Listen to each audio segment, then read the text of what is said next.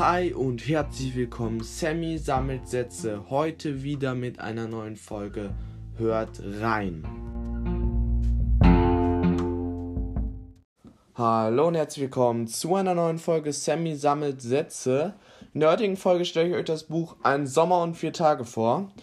Das Buch hat geschrieben Adriana Popescu, die hatten wir schon im ersten Buch, falls ihr euch daran noch erinnert. Sie ist 41 Jahre alt, deutsche Schriftstellerin mit rumänischen Wurzeln. Den Satz, den ich mir ausgesucht habe, ist, das Leben ist nicht da, um geplant zu werden, es ist da, um gelebt zu werden. Ich finde den Satz äh, richtig cool auch und bin auch der gleichen Meinung. Und in dem Buch geht es um Paula. Und Paula will in den, fährt in den Sommerferien auf so ein ähm, Lerncamp in Italien und lernt dann halt schon bei, bei dieser Abfahrt ähm, einen Jungen kennen, und zwar Lewis. Und dann fahren die auch zusammen in den Bus. Und dann gibt es halt eine Pause. Und dann, wenn sie, als sie aus der Toilette rauskommt, ist der Bus schon weg. Die sind halt einfach gefahren, weil sie nicht gemerkt haben, dass jemand gefehlt hat. Und Lewis ist aber halt auch da geblieben, weil er halt dann ausgestiegen ist, weil er gemerkt hat, oh, äh, sie ist ja noch, sie ist ja noch gar nicht wieder eingestiegen. Und ähm, dann entscheiden, dann will sie halt eigentlich sofort da aber dann in den nächsten Tagen hin und dann entscheiden sie aber, dass sie da selber hinreisen und dabei halt noch so ein paar Stationen abklappern. Und die erste Station ist dann Rovereto, dann nach Verona mit dem Zug und dann in Bologna. Und dann gibt es halt einen Streit, weil in Bologna, weil Paula will immer alles planen. Und dann sind die halt auf dem Weg nach Florenz.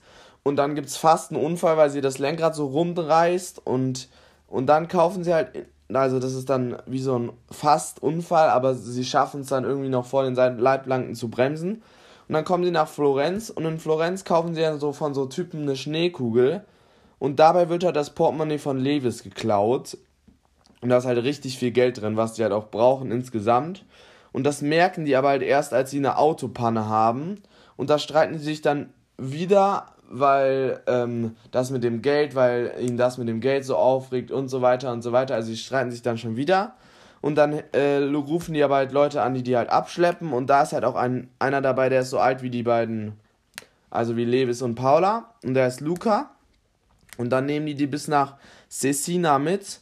Und dort streiten sie sich dann nochmal richtig doll und streiten sich sogar so, dass Paula dann einfach weggeht und dann fährt die halt mit zwei anderen Jungs mit und Lewis bleibt halt an der Tankstelle. Und jetzt lese ich euch aus dem Teil vor, wo Paula halt in diesem Auto sitzt mit diesen zwei Jungs. Du hast doch gar keinen Freund, Paula. Doch, er heißt Lewis. Lewis? Mario lacht amüsiert. Ja, Lewis, und zwar mit W. Das klingt nach einer Macchietta. Die beiden jungen Männer lachen lautlos und treffen dabei einen wunden Punkt. Niemand macht sich über Lewis lustig. Habt ihr eine Ahnung? Er ist besser als ihr beide zusammen. Er ist toll und clever und witzig und mein bester Freund. Bester Freund? Er liebt mich. Wenn er euch in die Finger kriegt, macht er euch fertig. Mit größter Mühe versuche ich meine Stimme festklingen zu lassen. Zu dumm nur, dass ich jetzt wirklich Angst bekomme. Der Gedanke an Levis gibt mir Mut, wo eigentlich gar keiner mehr ist. Warum bin ich so Hals über Kopf abgehauen? Wieso haben wir das nicht geklärt?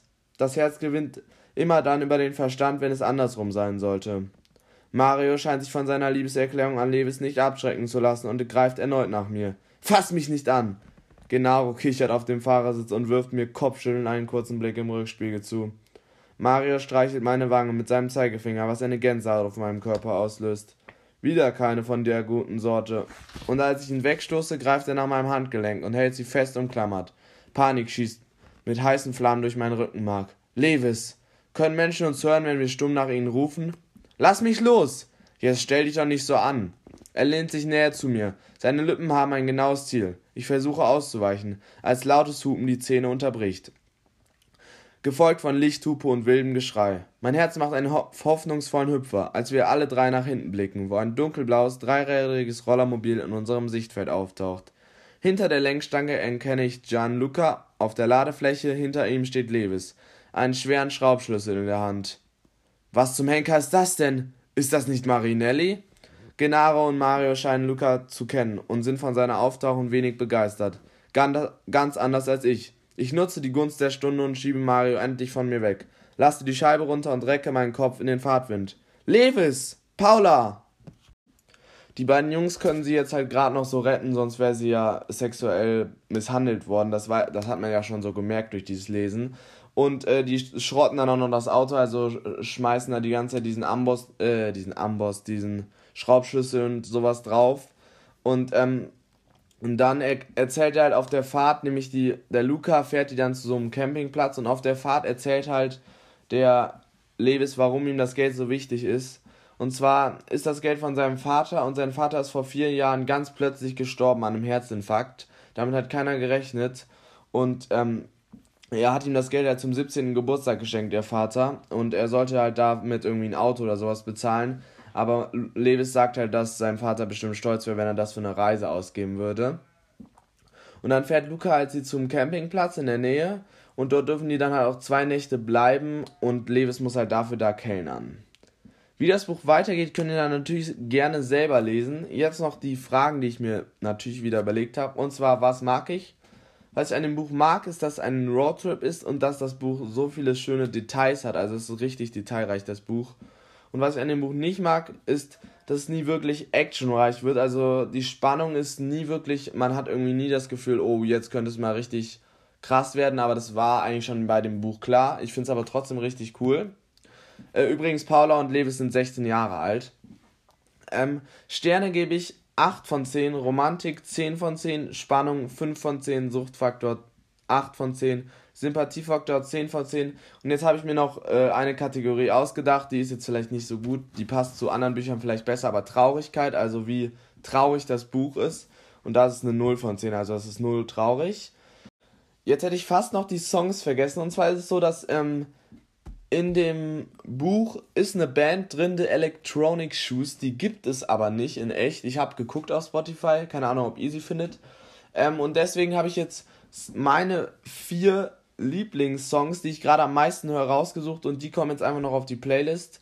Ähm, und zwar Tommy von Annemai Kantereit, Blau von Luna, Leave a Light On von Tom Walker und All My Friends Are Fake von Tate McRae. Das sind so meine vier Lieblingssongs, die ich gerade am meisten höre.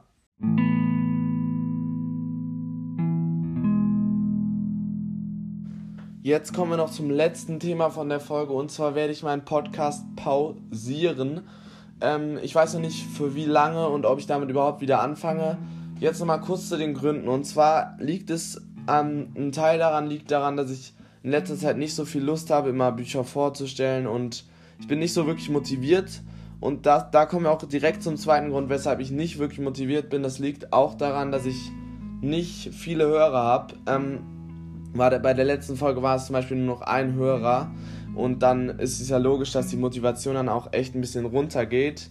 Ähm, ja, also deswegen werde ich jetzt den Podcast erstmal für unbeschränkte Zeit pausieren und dann werde ich nochmal schauen, ob ich irgendwann weitermache. Aber was ich weitermachen werde, und zwar ist das jetzt neu, ich habe einen Twitter-Account ähm, für meinen Podcast erstellt. Dort werde ich vielleicht jede zwei Wochen oder so auch ähm, ein Buch nicht vorstellen, sondern äh, ein Buch reinschicken mit dem Vorderbild um was, äh, und dann noch hinten drauf, um was es geht, dass ihr wie so eine kleine Buchvorstellung habt, nur dass ich halt nicht mehr so viel zu tun habe. Ähm, folgt mir da auf jeden Fall auch gerne nochmal auf Twitter. Ich habe in der Beschreibung ist der Link zu meinem Twitter-Account. Ähm, ja, äh, auf jeden Fall nochmal Danke an alle, die mich unterstützt haben äh, für die Interviews und meine Eltern und die ganze Hilfe von euch allen, die mir ihre Bücher geschickt haben und so weiter und so weiter.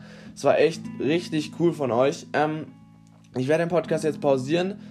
Folgt mir auf jeden Fall gerne auf Twitter, Link in der Beschreibung und dann sehen wir uns irgendwann bestimmt mal wieder. Bis dahin, ciao, ciao.